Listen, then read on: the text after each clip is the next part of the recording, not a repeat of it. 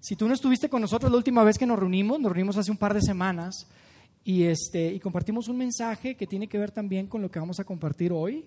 Estamos arrancando el año y es, el, es la temporada de los propósitos y todo esto. Así que yo te invito de verdad que, que vayas a nuestro canal de podcast y que puedas escuchar el mensaje que compartimos la última vez. Están muy relacionados, tanto el mensaje de la última vez como lo de hoy tiene que ver con esto del año nuevo, esto de los propósitos. ¿no? Y el mensaje que quiero compartir con ustedes hoy este, lo titulamos Resoluciones.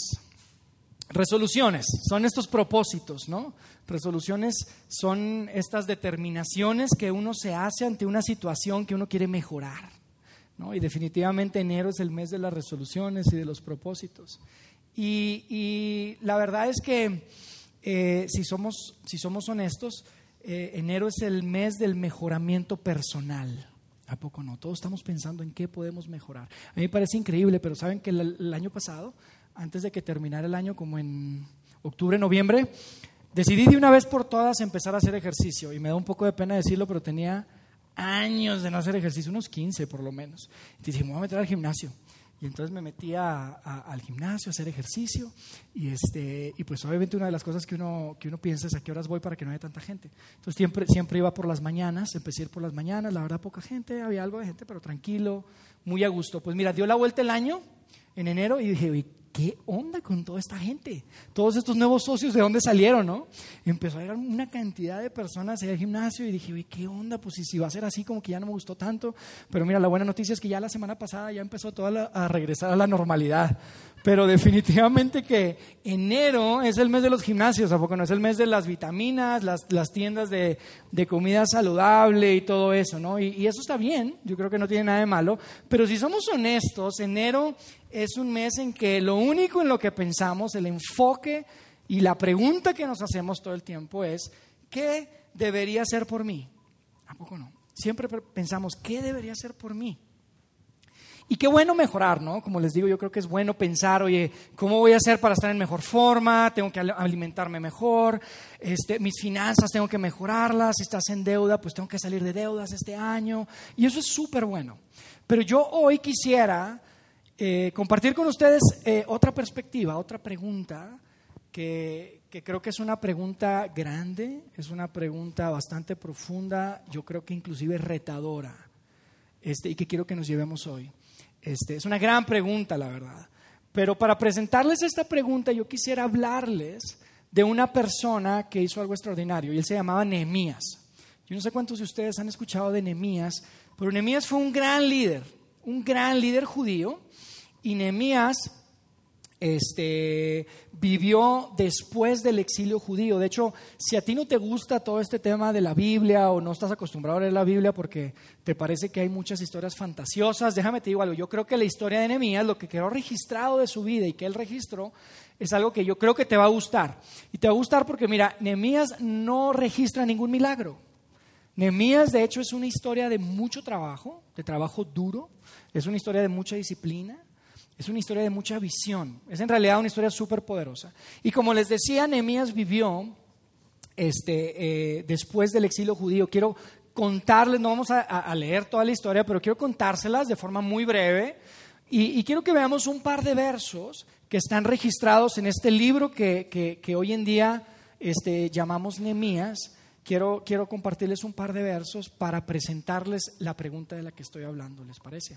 Entonces, Hablábamos del exilio judío. Yo no sé cuántos de ustedes sepan, pero en el, en el, en el año 605 antes de Cristo, antes de que Jesús viniera a aparecerse a la tierra como un bebé en un pesebre en Belén, 605 años antes de que de Jesús viniera a la tierra, que naciera, este, los babilonios, Babilonia invade Israel y, capturan y, dominan esa, esa, zona. Vinieron a conquistar, de hecho el, Israel en ese tiempo estaba dividido en dos zonas, en la zona norte y la sur. La, parte sur es donde estaba Jerusalén y Jerusalén era la capital y, el centro de toda la actividad del país, de la nación.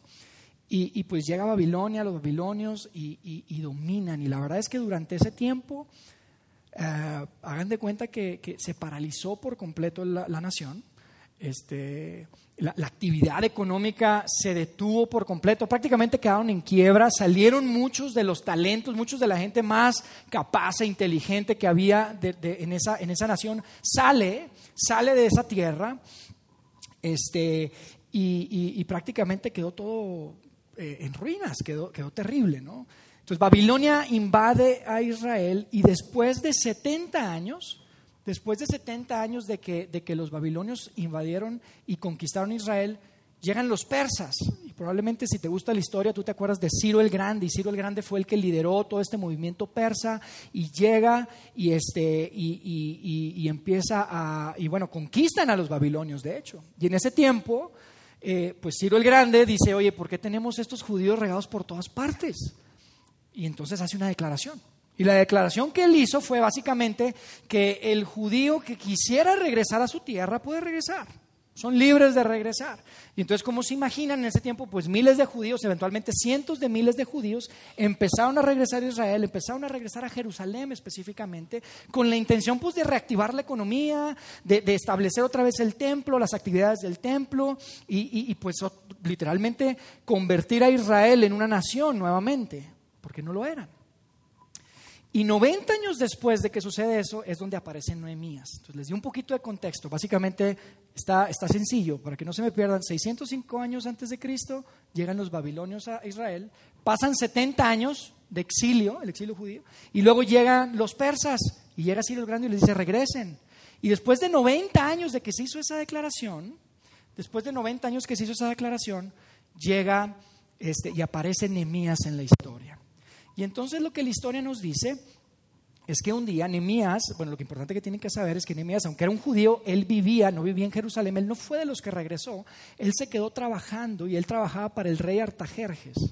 El rey Artajerjes era el rey, este, el rey persa, y él era un hombre de muchísima confianza, él vivía en el palacio literalmente. Pero un día de estos llega uno de sus hermanos judíos, de los que habían regresado, y entonces Nehemías le pregunta, oye, ¿cómo van? ¿Cómo va todo? Ya somos una nación otra vez, ya empezamos a, reactivar la economía, ya el templo está activo otra vez, o sea, ¿cómo va la cosa? Y entonces esta persona le contesta a Nehemías y le dice, Nehemías, la cosa no va bien, la cosa no va bien, imagínense, no eran personas, no eran adultos nada más, eran familias enteras las que habían sido desplazadas. Y él les dice, ¿sabes qué? Estamos viviendo una cosa terrible, Nehemías. Estamos viviendo una cosa terrible, estamos viviendo calamidad, estamos viviendo persecución, estamos viviendo humillación. Es más, mira, las murallas de la ciudad siguen derribadas. Después de 90 años que permitieron que empezáramos a regresar, hoy en día las, murallas de, la ciudad, y esto era muy importante porque en ese tiempo eso es lo que protegía de las invasiones y de los ataques. Entonces, en ese tiempo no había murallas alrededor de la ciudad. Y básicamente le dicen, mía, la cosa está terrible, la cosa está triste.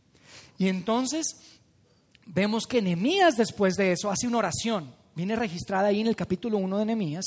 Y él hace una oración y básicamente habla con Dios y le dice, Dios, yo sé que hemos pecado, yo sé que nos hemos desviado de tu camino, porque recuerden que Dios había hecho un pacto con Israel. Dios había hecho un pacto con su pueblo y le había dicho, si ustedes me obedecen, si ustedes siguen mi camino, ustedes van a tener esta tierra. Pero si me desobedecen y se van por otro lado, esta tierra pues la voy a entregar, ustedes van a tener que salir. Y eso fue lo que había sucedido. Entonces, fíjense lo que dice ahí en, en, en, porque, porque Nehemías eh, le, dice, le dice lo siguiente a, a, su, a su compañero cuando escucha esto, ¿no? Fíjense lo que le dice Nehemías 1.4. Le dice, al escuchar esto, bueno, él está escribiendo, porque está escribiendo en primera persona, dice, al escuchar esto me senté a llorar. Hice duelo por algunos días, ayuné y oré a Dios del cielo.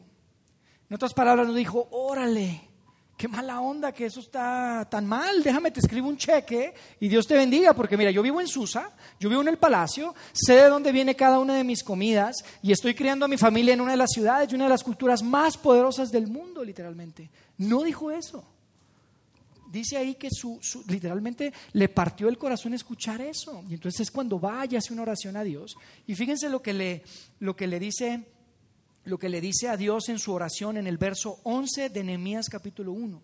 Nehemías le dice, Señor, te suplico que escuches nuestra oración.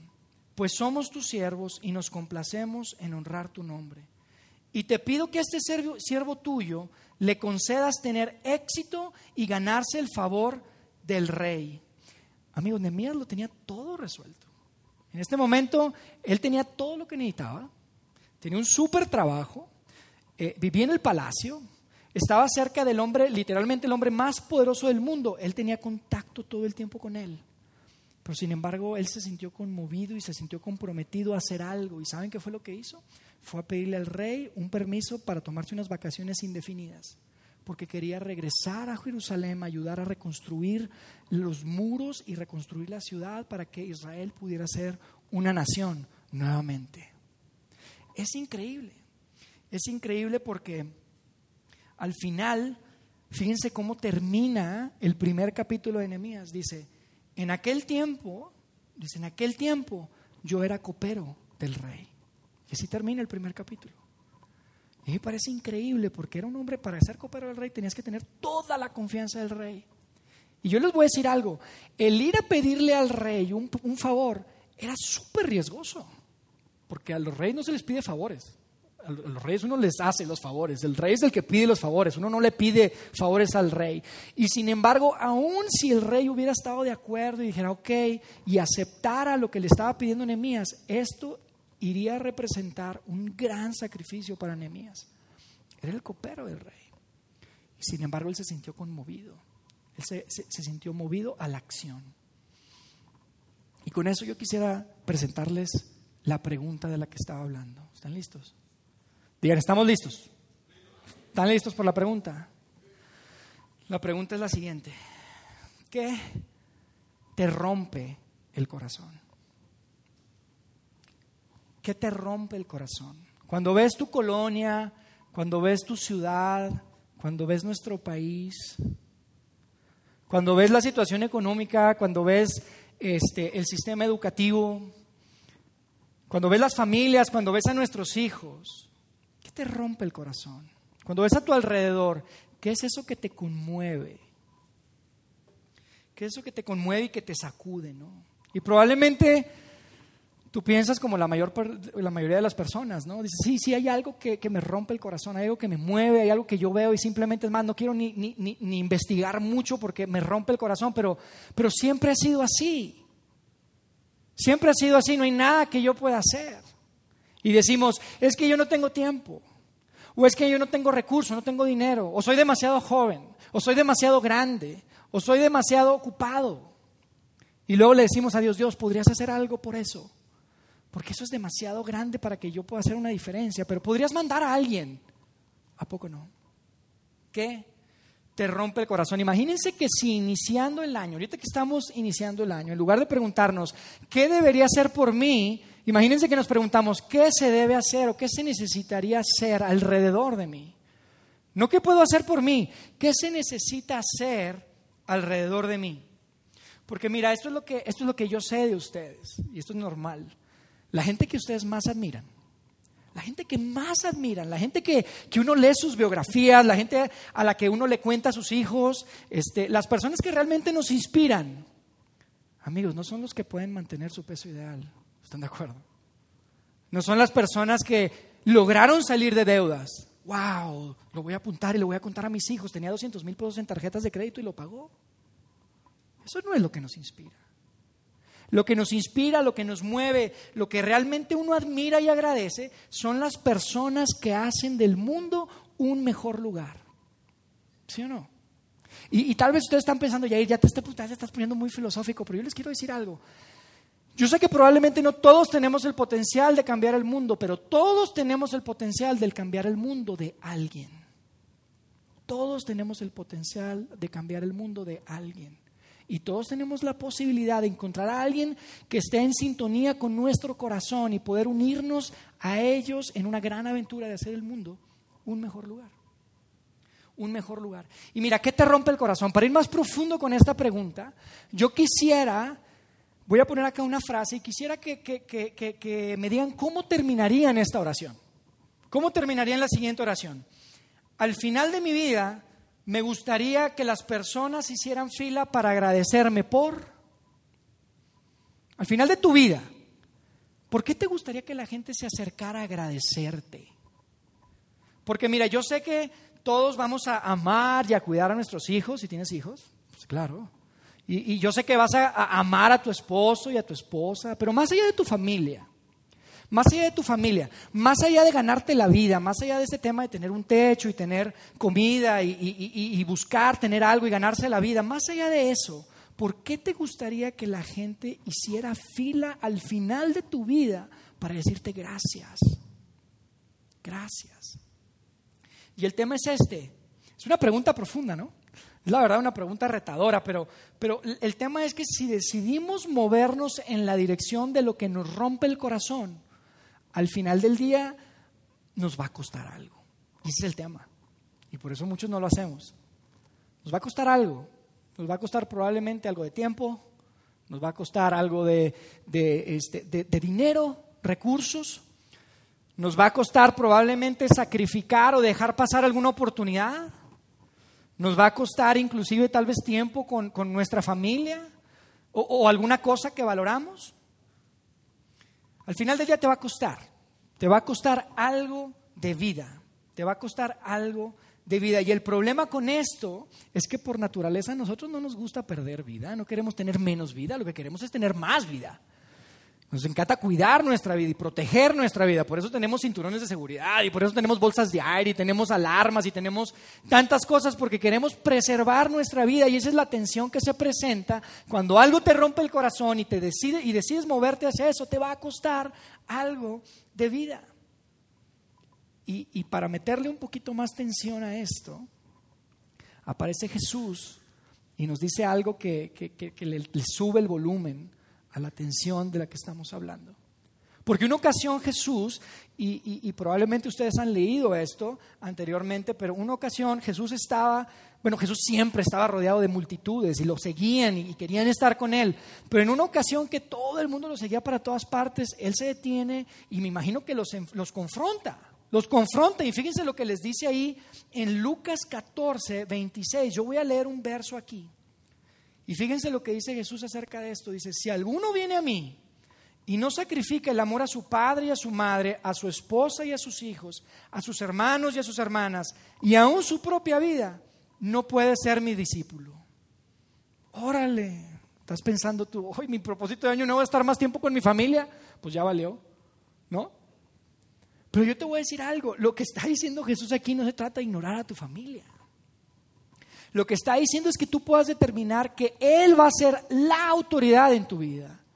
Cuando Él dice, el que no sacrifica a su propia vida no significa que, tengas que ser un mártir y que te sientas mal acerca de ti todo el tiempo. De lo que está hablando es que tú puedas definir de una vez por todas quién va a dirigir el barco. ¿Quién va a dirigir el barco? Que puedas dejarle a Jesús absolutamente todo el control de tu vida, de tus decisiones, de tu dirección de lo que estás haciendo, de eso es lo que está hablando, pero Jesús viene y crea esta tensión entre enfocarse en ser una mejor persona, en mejorarme a mí mismo y seguirlo a Él. ¿A poco no? Y básicamente lo que Jesús nos dice es lo siguiente, la esencia de seguir a Jesús es negarse a sí mismo, no mejorarse a sí mismo. La esencia de seguir a Jesús es negarse a sí mismo, no mejorarse a uno mismo. Y miren, responder a esta pregunta, ¿qué te rompe el corazón? No es un tema religioso, ¿están de acuerdo? No es una cuestión religiosa, es una cuestión de que somos personas, de que somos humanos, de que somos seres humanos. Es, es, simplemente una cuestión así, pero yo te quiero decir algo. Si tú te consideras un seguidor de Jesús como yo, hay algo súper importante que tú y yo tenemos que entender. Y es muy, muy importante. Y lo que yo voy a decir, la verdad es que es, una realidad en cualquier religión, pero yo quisiera que nos enfocáramos hoy en nosotros. Seguidores de Jesús, si tú eres un cristiano, un católico, yo quiero que nos enfoquemos en nosotros porque tú y yo tenemos una tendencia muy peligrosa, una tendencia muy peligrosa. Y si tú estás aquí y no eres seguidor de Jesús, yo te voy a decir algo, tú vas a decir, exactamente por eso es que, mire, yo no me quiero ni acercar. Y es por eso, por la, por la razón por la que yo me alejé. Tú vas a estar de acuerdo conmigo. Y de lo que estoy hablando es específicamente de esta terrible tendencia que tenemos de sustituir devoción por acción. Los seguidores de Jesús tenemos la tendencia de sustituir devoción por acción. Y nos encanta creer.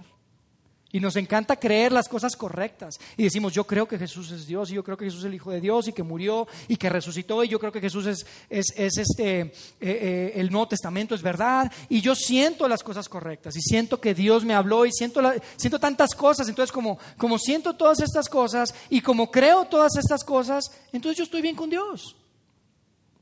Y tenemos esa terrible tendencia de sustituir devoción por acción. Pero si tú te detienes y empiezas a leer, cuando tú empiezas a leer el Nuevo Testamento, empiezas a leer la vida de Jesús, empiezas a ver lo que él hacía, cómo se comportaba, el impacto y la influencia que tenía con su gente, tú te das cuenta, es imposible no darte cuenta que seguir a Jesús no se trata solamente de creer.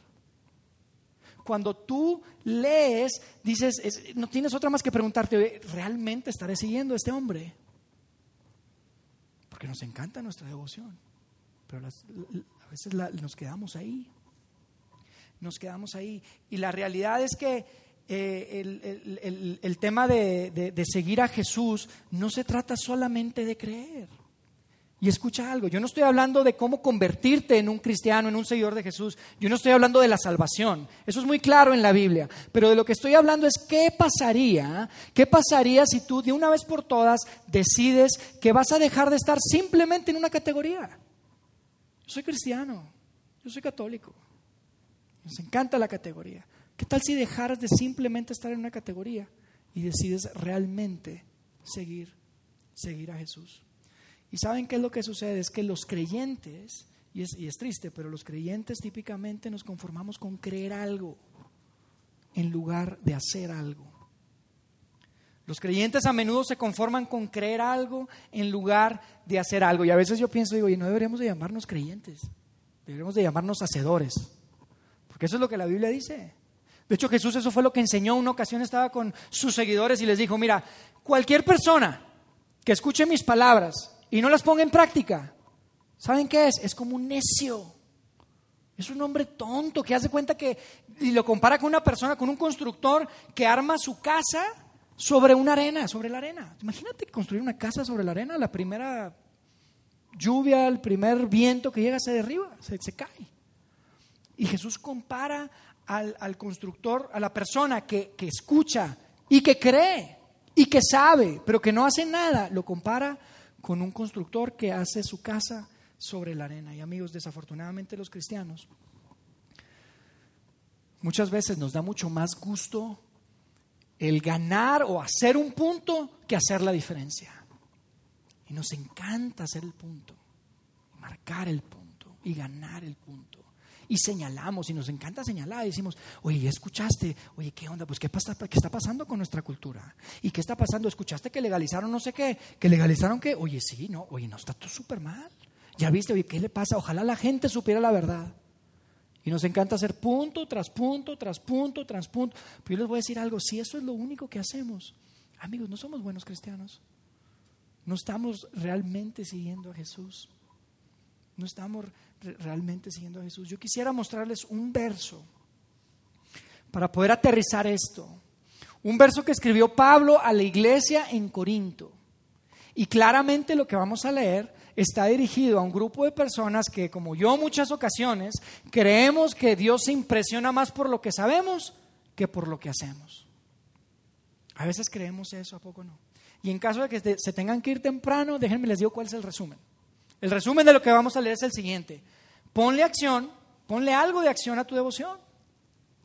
Ponle algo de acción a tu devoción y deberíamos hacer una canción, ¿no? Porque hasta rima, Lalito. Una canción.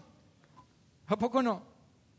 Pablo les dice, cristianos, creer no es suficiente, saber la verdad no es suficiente, ser buenos no es suficiente, le tienen que poner acción a su devoción. Y fíjense lo que dice, vamos a leer un verso que está en Primera de Corintios, en el capítulo 13.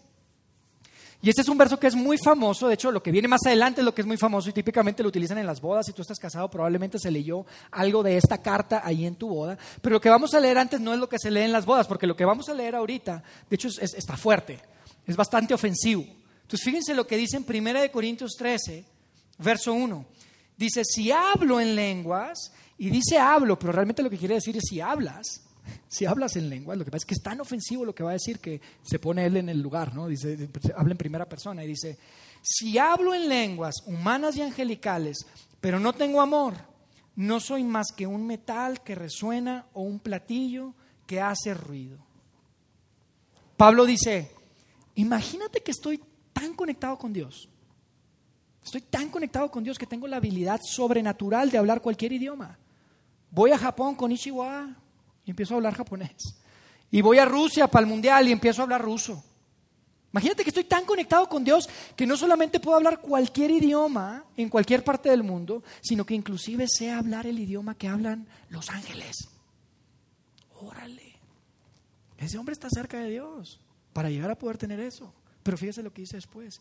Dice, pero no tengo amor. Y aquí amor es una palabra griega que es, que, es ágape. Y es esa palabra que, significa amor orientado hacia los demás. Es ese amor movido a hacer algo, no a quedarse sentado. Es ese amor movido a la acción. Dice, no soy más que un metal que resuena o un platillo que hace ruido. No está hablando de música como la que ahorita cantó Lalo. ¿eh? Está hablando de esos ruidos que va uno en el carro y dices, ay, ¿qué es ese ruido, hombre? ¿A poco no dice, ¿qué, qué, suena? Les ha pasado, dice, oye, un ruido. Ay, qué, fastidioso. Eso es lo que eres. Si hablas lenguas de cualquier idioma, si hablas inclusive el idioma de los ángeles, pero no tienes amor, eres como ese ruidito fastidioso en el auto que no sabes de dónde sale. Así es. Fíjense lo que dice después y continúa ahí en el verso 2. Dice, y si tengo el don de profecía y entiendo todos los misterios y poseo todo el conocimiento. Entonces, órale. Si eres una de esas personas que, mira, eres el, el hombre Biblia. Alguien te dice Juan 11, tú dices Lázaro. Alguien te dice los diez mandamientos, Éxodo 20. ¿Sabes qué significan las profecías de David? ¿Sabes todos los simbolismos de Apocalipsis? ¿Sabes toda la onda? Estás grueso. Es más, hasta los mapitas te lo sabes. Hasta los mapas de la Biblia, ya sabes las, las rutas que tomaron. Mira, eres un tipo que lo sabe todo. Pablo nos dice, aun cuando seas tan sabio y que tengas todo ese conocimiento, y uno diría, oye, espérame, Pablo, estás diciendo que eso no es importante. Y Pablo nos diría, no, yo no digo que no es importante. Lo que estoy diciendo es que si, si lo único que haces es eso, al final del día, solo se trata de ti. Si eso es lo único que haces, al final del día, solo se trata de ti. Fíjense, dice, y si tengo una fe que logra trasladar montañas, y esta es la persona, este es el líder, el sacerdote o pastor que está seguro, seguro, seguro que sabe qué es lo que Dios quiere y tú los escuchas y dices, órale, pues mucha confianza, tiene una fe tremenda y tú dices, si, si tú dices que eso es lo que Dios cree, pues yo también creo que es lo que Dios cree, porque claramente Dios te habla a ti de una forma que a mí no me habla. Entonces vayamos con eso, ¿no? Y Pablo dice, aún si eres eso, si eres esa persona que puede mover a Dios, tienes una fe tal, tal que mueves a Dios, pero me falta amor. Dice ahí, pero me falta amor. Y tú decías, híjole, Pablo, ¿en serio estás diciendo que nada de eso es importante? Ni saber, ni la sabiduría, ni el conocimiento, ni la fe es importante. Y Pablo te diría, claro que es importante. Lo que estoy diciendo es que si te quedas ahí, está incompleto. Está incompleto. Y Pablo nos dice, si no te expresas y no vives ese amor orientado y centrado en otras personas, ¿sabes qué eres? Y Pablo dice, yo soy, ¿verdad? Porque es muy ofensivo. Dice, no soy nada. No soy nada. Wow. Fe, esperanza, conocimiento, sabiduría. Nada. Como dicen los gringos, sipo, nada. No soy para nada. Te falta propósito. Tu experiencia no es suficiente. Tu conocimiento no es suficiente. Así que tienes que ponerle acción a tu devoción. Tienes que ponerle acción a tu devoción. De eso se trata. Y amigos, si tú no eres cristiano, aquí es donde te debemos una disculpa. Si tú no eres cristiano, si tú no eres seguidor de Jesús, aquí es donde te debemos una disculpa. Y la verdad es que, que, que, probablemente esa es la razón por la que no has querido acercarte a la iglesia. Es la razón por la que dejaste y te perdió todo el interés de la iglesia. Y yo te quiero decir algo, eh, eh, aquí es donde nos equivocamos, no es un tema intencional. Así nos enseñaron, muchos de nosotros crecimos en una comunidad de fe en donde todo el objetivo y la meta al final del día era portarse bien. Se trataba de, portarse bien y, y de, no tener malos hábitos y de, y de no cometer pecados. Yo me acuerdo, a mí me enseñaron que en las noches yo tenía que hacer oración para pedirle perdón a Dios por mis pecados. Y yo todas las noches hacía oración y le pedía perdón a Dios por mis pecados. Y le decía a Dios, me perdonas, es que yo hice esto, es que yo me equivoqué con lo otro, necesito que me ayudes a mí y, y, yo ya no quiero hacer esto. Y yo, y yo ahorita pongo a pensar y digo, hijo Jesús, tal vez Dios, o sea, viendo hacia atrás, yo creo que Dios me escuchaba, claro que creo que Dios me escuchaba, pero probablemente me decía, oye, está bien, todo tranquilo, pero nada más estamos hablando de ti y los demás y los demás, ¿no? Y este es el punto. Cuando nuestra fe, cuando nuestra fe no va más allá de una devoción personal, cuando nuestra fe no va más allá de Dios, ¿cómo voy? ¿Cómo voy, Dios? ¿Cómo voy? Cuando nuestra fe termina en el intento de ser más santo, ¿saben cuál es el mensaje que le damos a la gente? ¿Cuál es el mensaje que le damos al mundo como seguidores de Jesús? El mensaje es este, lo sabemos todo y somos mejores que todos. Ese es el mensaje que le damos. Cuando solamente nos preocupamos por nuestro conocimiento y por mi pecado y quiero tener una vida limpia y quiero hacer esto y, yo, yo, yo, el mensaje que le damos a la gente lo sabemos todo y somos mejor que todos. Lo sabemos todo. Oye, no, no debería ser eso. Hay un verso de la bíblico, ¿eh? Ahí dice la Biblia, no debería ser eso. Somos mejores que todos. No, nosotros no vamos a esos lugares. No nos juntamos con esa gente. No, nosotros no nos ponemos eso en el cuerpo. No sabías que nuestro cuerpo es un templo. Pero mira, cuando arregles eso, ven, únete. Únete a nosotros, va a estar padre. Ven a hacer un aguafiestas con nosotros. Y esa es la actitud que tenemos. Esa es la actitud que tenemos al final del día. Yo les digo algo, amigos.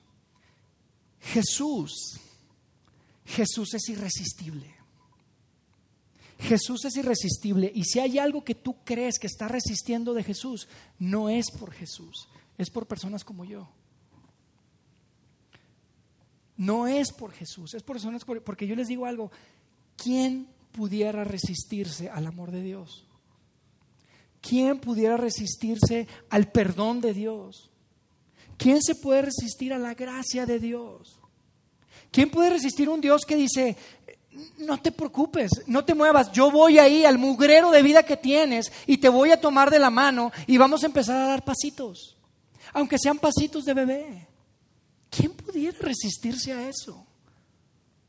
Pero lo que la gente resiste de ti y lo que la gente resiste de mí es que lo sabemos todo y somos mejores que todos. Esa es la realidad. Porque si tú y yo vamos a seguir a Jesús, tenemos que seguirlo en este camino, amigos. Porque si solo se tratara de vivir una vida sin pecado, Jesús nos hubiera visto desde el cielo y hubiera visto a la humanidad y hubiera dicho, uy, híjole, alguien debería de hacer algo por la humanidad. Y se hubiera quedado a gusto ahí. Pero lo que celebramos, amigos, lo que nos mueve el corazón, el epicentro, el mismo corazón del Evangelio, ¿saben qué es? No es un Dios que creyó algo es un Dios que hizo algo, le puso acción a su devoción. No solamente vio y dijo, ah, sí, pobre humanidad, a ver si alguien hace algo, déjame le cambio el canal. Fue un Dios que hizo algo, tomó acción. Ese, ese es nuestro Dios. Y, y yo le voy a decir algo, tu devoción hacia, Dios y mi devoción hacia Dios, la única forma en la que va a poder ser validada es a través de nuestro amor por las demás personas. Tu devoción hacia Dios se valida ante Dios y ante la gente por el amor a los demás. Fíjense eso. Nuestra devoción a Dios se valida, se autentica hacia Dios y hacia los demás por medio de nuestro amor a los demás. Si tú crees que tienes una gran relación con Dios y todo, pero no horizontal, todo, todo horizontal, eh, vertical, perdón, vertical es hacia arriba, ¿verdad? Horizontal, Estoy equivocado. Tú crees que tienes una gran relación vertical con Dios y estás ahí y le dices, Dios, yo, y aquí estoy y todo, pero no hay una relación horizontal hacia los demás. ¿Sabes lo que te va a decir a Dios? Por favor, no vengas a decirme esto. Ve, arréglate, ve, ama, ve allá. Él dice, si, si, si haces algo para alguno de, de ellos, es como si me lo hicieras a mí, pero no estás preocupado por nadie. Amigos, ¿qué tal? Imagínense que esta hubiera sido la postura de la iglesia por los últimos dos mil años. ¿Qué hubiera pasado si esta hubiera sido la postura de la iglesia los últimos dos mil años que empezó el movimiento con Jesucristo de Nazaret? Porque yo, imagínense que, que, lo, que lo único que la gente pudiera rechazar o resistir de la iglesia es el hecho de que creemos que Jesús es el Hijo de Dios. Porque yo les digo algo, yo no creo que nadie se opone a la iglesia porque amamos demasiado. Nadie se opone a la iglesia porque somos muy cálidos. Nadie se opone a la iglesia porque perdona y porque están llenos de gracia. Nadie se opone a eso. Nadie se opone a eso. Lo que las personas rechazan de ti y de mí es que lo sabemos todo y somos mejor que todos.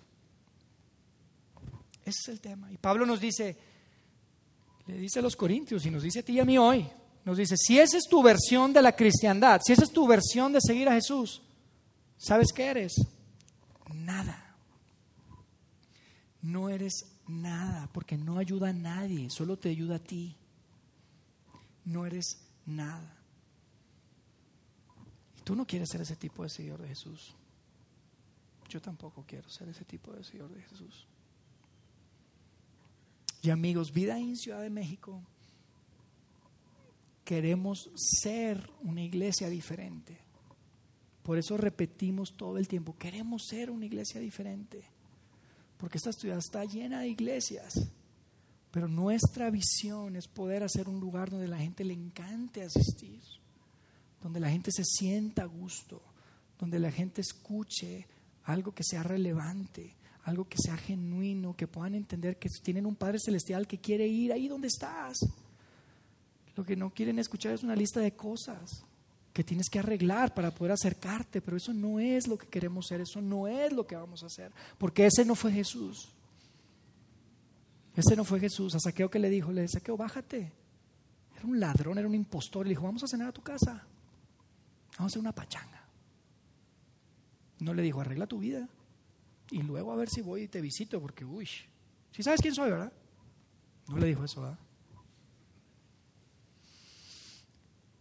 Amigos, ¿qué les rompe el corazón? ¿Qué te rompe el corazón? Porque no saben y no tenemos idea de lo que está en juego si decidimos abrazar eso que Dios ha puesto en nuestro corazón, en nuestros corazones. La realidad es que la única forma de saberlo es si decidimos de una vez por todas dejar de preocuparnos por esta relación vertical. Y no es que dejemos de preocuparnos, más bien, no podemos ah, quedarnos solamente en esa relación vertical y olvidarnos de la horizontal. No puede ser así. Porque lo que Jesús enseñó, y, lo, que, y estoy seguro de esto, o sea, y tú lo puedes ver, lo que Jesús enseñó, sin duda, es que lo que hace la diferencia no es lo que crees, es lo que haces. Lo que hace la diferencia en el mundo, lo que cambia el mundo, no es la devoción, es la acción. Así como Nehemías le partió el corazón y dijo, necesito ir allá. Y léanlo, les recomiendo que lean toda la historia, es una historia increíble. Y eso marcó el inicio del el resurgimiento de una nación. Porque un hombre, una persona tuvo la visión y porque eh, decidió escuchar lo que su corazón le decía porque le partió el corazón. Y eso eso fue lo que sucedió. Amigos, amigos, creemos, yo tengo un sueño muy grande, yo quiero, yo quiero que, soñemos juntos, pero yo tengo un sueño muy grande que, tiene que ver con empezar a cambiarle la cara a la iglesia en esta ciudad. Necesitamos empezar a cambiarle la cara a la iglesia en esta ciudad. Porque la gente necesita escuchar que tiene un Padre Celestial. La gente necesita saber que es un Padre Celestial que los ama y que está dispuesto a ir ahí donde estás y empezar a dar pasitos. Por eso decimos muchas veces, Vida In será un lugar, por eso decíamos al principio y, lo he repetido, por eso decimos Vida In será un lugar a que todo el mundo le encante asistir. No los cristianos, no los católicos solamente, a todo el mundo. Porque todo el mundo quería estar con Jesús. No solamente los que tenían su nivel de, moral y su nivel ético y su nivel de entendimiento o conocimiento, todo el mundo quería estar con Jesús. Y eso es lo que queremos reflejar acá, amigos. Vida In será un lugar para todos.